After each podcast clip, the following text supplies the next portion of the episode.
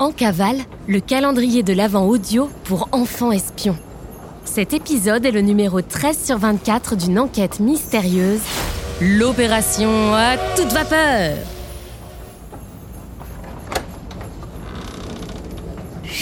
C'est top secret On est en cavale On mène l'enquête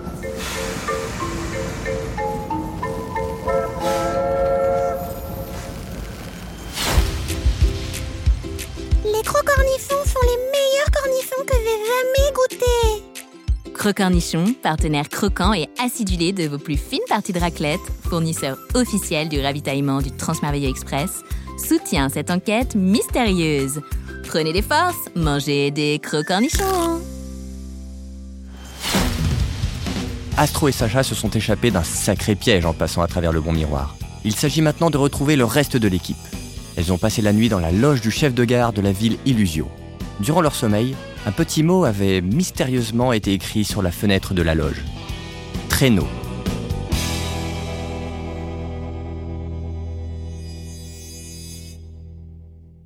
« 13 décembre, 7h56, à la gare d'Illusio. Astro ne l'a pas vu tout de suite en se réveillant, mais quand son regard s'est enfin tourné vers la fenêtre et qu'elle a vu le mot traîneau écrit en gros, elle a tout de suite compris. Oh, Sacha, réveille-toi Sacha, notre mâle, elle est dans un traîneau. Tu en as vu un? Sacha se redresse d'un coup sur son lit de camp. Derrière la gare Je l'ai vu hier en arrivant Vite Trois minutes plus tard, Astro et Sacha font face à une énorme malle cachée sous les sièges d'un vieux traîneau gelé. 13 décembre, 9h13, à bord du Transmerveilleux Express. L'agent Jacasse et Thérèse s'inquiètent de plus en plus pour la mission. On n'arrivera jamais à les retrouver à temps pour emmener Noé et Sacha à Poséidon Odell avant le 24 décembre. Je ne parle même pas de la livraison. Thérèse ne dit rien, mais n'en pense pas moins.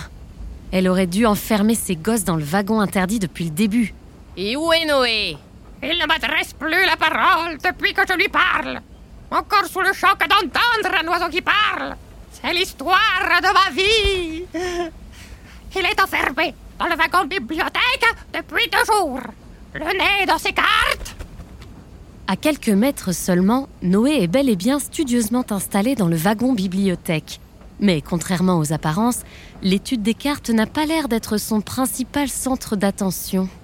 Autour de lui, des ouvrages sur le Grand Nord sont ouverts et des articles de presse sur la ville de Posey en Odelle sont découpés. S'ils ne veulent pas me dire ce qui se passe à bord de ce train et quelle est réellement notre soi-disant mission, je le découvrirai par moi-même. 13 décembre, 12h08, à la gare d'Illusio.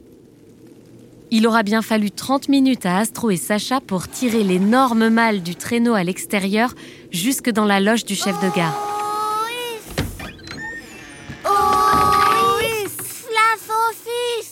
Après quelques efforts supplémentaires pour l'ouvrir,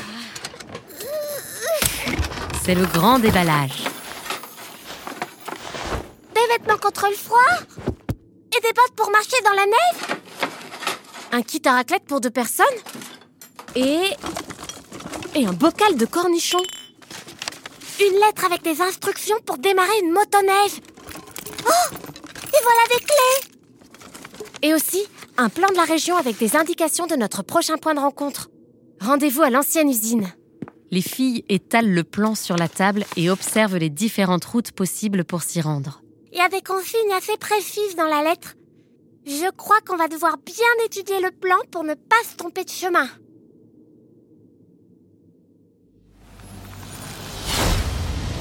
Ouvrez vite la case 13 pour découvrir les consignes laissées dans la lettre. Selon vous, en respectant attentivement les instructions, par quel chemin Astro et Sacha devraient passer en motoneige pour arriver à l'ancienne usine, le bâtiment qui jouxte la gare. Entourez le nom du chemin à emprunter sur votre dossier d'enquête, section carte d'expédition. N'oubliez pas de placer votre curseur de temps sur le jour 13. Nous reprendrons contact avec vous demain pour la suite de l'enquête.